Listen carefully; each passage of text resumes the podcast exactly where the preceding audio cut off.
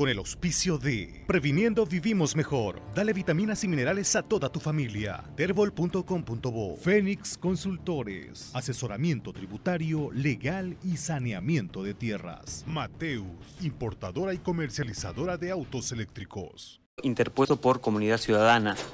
Em, cuyo objeto era reponer los dos tercios para la toma de decisiones en la Asamblea Legislativa, recordando que en la anterior legislatura uno de los últimos actos que hicieron los legisladores de entonces fue eh, quitar justamente los dos tercios para algunas decisiones en los reglamentos tanto de diputados como de senadores. Está en la línea y le vamos a agradecer al diputado de Comunidad Ciudadana, Carlos Alarcón, el doctor Alarcón, em, y le vamos a consultar cuáles son eh, los justificativos que ha presentado el Tribunal Constitucional para declarar improcedente este recurso. Eh, doctor, eh, buen día, bienvenido. Buen día, César. A través suyo un cordial saludo a todos los oyentes de su emisora, a nombre de la Alianza Comunidad Ciudadana. Evidentemente, el día de ayer nos hemos enterado de esta decisión de la Comisión de Admisión del Tribunal Constitucional Plurinacional, eh, que declara improcedente el recurso planteado por la bancada de Comunidad Ciudadana para anular la supresión de los dos tercios en los reglamentos de ambas cámaras. Eh, consideramos una decisión vergonzosa de la Comisión de Admisión porque sus argumentos son totalmente deleznables y falaces. Eh, uno de los argumentos es que deberíamos haber pedido la reconsideración legislativa del trámite realizado por otra asamblea legislativa de la que nosotros no hemos sido parte y en cuya sesión nosotros no hemos participado. Estamos hablando eh, que esta supresión de los dos tercios se llevó a cabo el 27 de octubre en diputados y el 28 de octubre en senadores. Fue la última, una de las últimas actuaciones de la anterior Asamblea Legislativa y de acuerdo al reglamento vigente en ambas cámaras, el pedido de reconsideración se lo hace dentro de 48 horas de la sesión de esa Asamblea. Eh, y si pasan las 48 horas, eh, el debate ya queda cerrado, definitivo y concluido. Eh, nosotros en la nueva asamblea, una vez de que nos posesionamos, hemos tenido nuestra primera sesión donde hubiéramos podido plantear eso según el tribunal el 18 de noviembre, casi un mes después. Entonces, el propio Tribunal Constitucional señala que hay esta norma de las 48 horas y lo que hace es eh, burlarse e incumplir la norma del reglamento. Se está dando el ejemplo de la violación de la ley el propio Tribunal Constitucional a través de su comisión de admisión. Entonces, eh, y el otro argumento con relación al ciudadano Mesa es de que como ciudadano no tiene ningún interés en presentar este recurso, pero nosotros hemos argumentado eh, ampliamente de que el derecho violado es el del artículo 26, el de todo ciudadano que a través de su voto eh, quiere que el legislador que ha entrado a la Asamblea con el voto de ese ciudadano haga un trabajo efectivo dentro de la Asamblea Legislativa, especialmente de ese 45% de ciudadanos que han votado contra el más a favor de la oposición. Y pese a haber explicado abundantemente todas estas razones, ni siquiera la Comisión de Admisión las ha leído y ha hecho un copy-paste de algunas frases y demás para descontextualizarlas y sobre la base de esos dos argumentos eh, falaces eh, dicta este auto vergonzoso de improcedencia. Lo que ha ocurrido acá es que han buscado una vía de escape, de salida, porque si entraban a considerar el fondo del asunto, eh, no había ninguna posibilidad de no haber dictado la nulidad de las dos resoluciones de supresión de los dos tercios.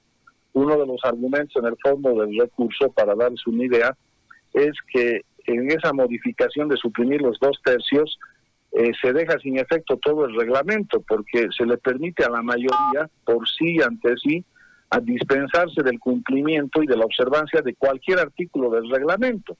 Entonces el reglamento ya dejó de ser reglamento porque no obliga a la mayoría y a la minoría, solo obliga a la minoría y puede deshacer y rehacer cuantas veces le venga en gana.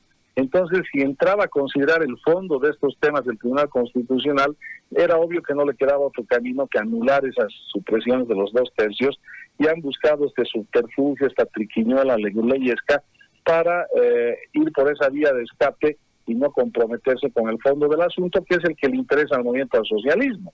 Con esto una vez más demostramos de que la justicia está podrida hasta los tuétanos en el país porque responde a un esquema de manipulación política que data desde el año 2017, ustedes se acordarán, cuando ex magistrados eh, fueron rechazados por el 60% de los votos de los bolivianos y pese a eso Evo Morales y su régimen los impuso porque los manipulaba para alcanzar fallos de alto interés al movimiento al socialismo, como es este último ejemplo, pasando por el fallo del eh, contra el 21 de febrero del 2016, el referéndum y muchos otros más.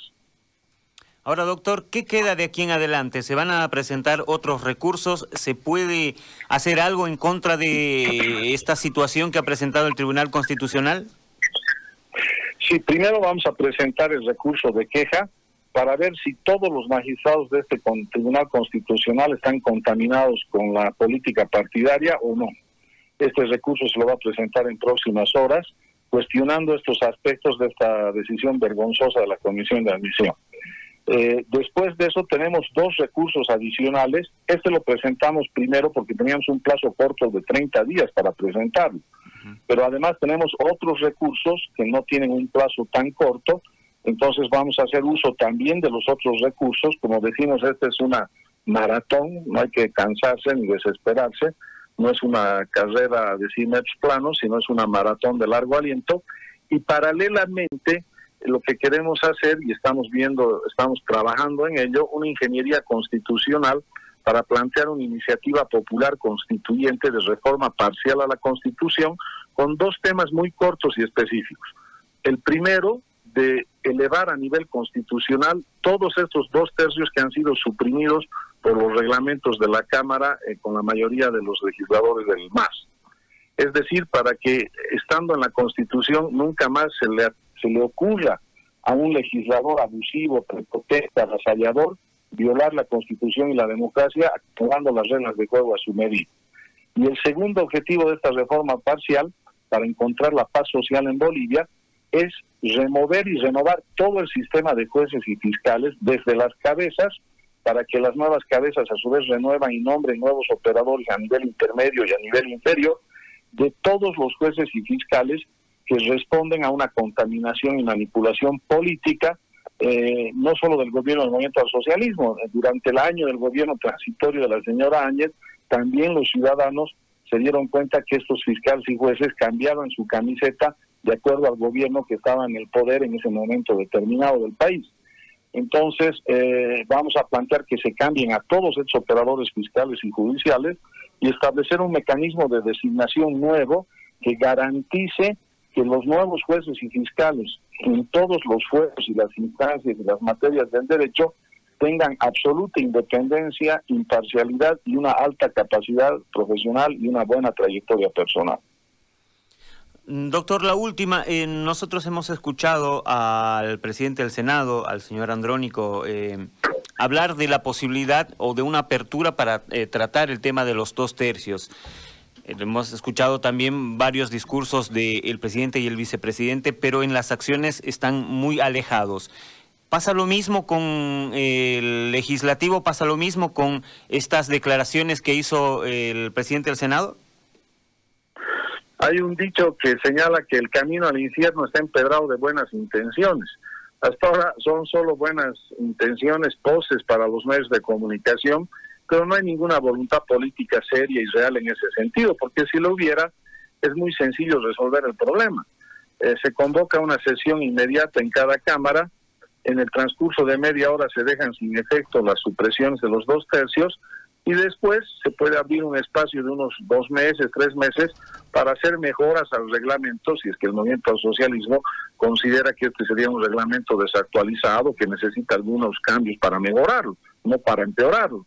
Entonces, eh, no vemos esa voluntad política, vemos puras poses publicitarias ante los medios de comunicación, pero la verdadera intención real del movimiento al socialismo es que quiere que ese 55% de su mayoría eh, aplaste al otro 45% que ha rechazado en las urnas al MAS, lo desplace, lo margine de las decisiones políticas más importantes de Bolivia que se debaten dentro de la Asamblea Legislativa. Ese es el objetivo, o sea, sigue el movimiento al socialismo en una lógica de hegemonía, de polarización, de confrontación, de poder entre bolivianos. Eh, creen que esa minoría es muy pequeña cuando no es así. Ellos son una mayoría, no tan mayoría, y nosotros somos una minoría, no tan minoría, prácticamente estás hablando de una Bolivia dividida en dos mitades, y creen que la lógica es que una mitad aplaste a la otra. Siguen lamentablemente con el mismo esquema de Evo Morales y esto nos va a llevar al desastre en una época de crisis multidimensional, no solamente en la salud, sino también en la economía y en la institucionalidad del país. Eh, doctor, quiero agradecerle por su tiempo, por la explicación y vamos a estar atentos a lo que pueda pasar porque como usted dice, esto es eh, como una maratón y hay que tener paciencia para lograr eh, la recuperación total de la democracia. Gracias, doctor. Muy amable, pues hasta un próximo contacto. Hasta luego. Ahí estaba el doctor Carlos Alarcón, eh, jefe de la bancada de... Con el auspicio de Previniendo Vivimos Mejor. Dale vitaminas y minerales a toda tu familia. Terbol.com.bo Fénix Consultores. Asesoramiento tributario, legal y saneamiento de tierras. Mateus, importadora y comercializadora de autos eléctricos.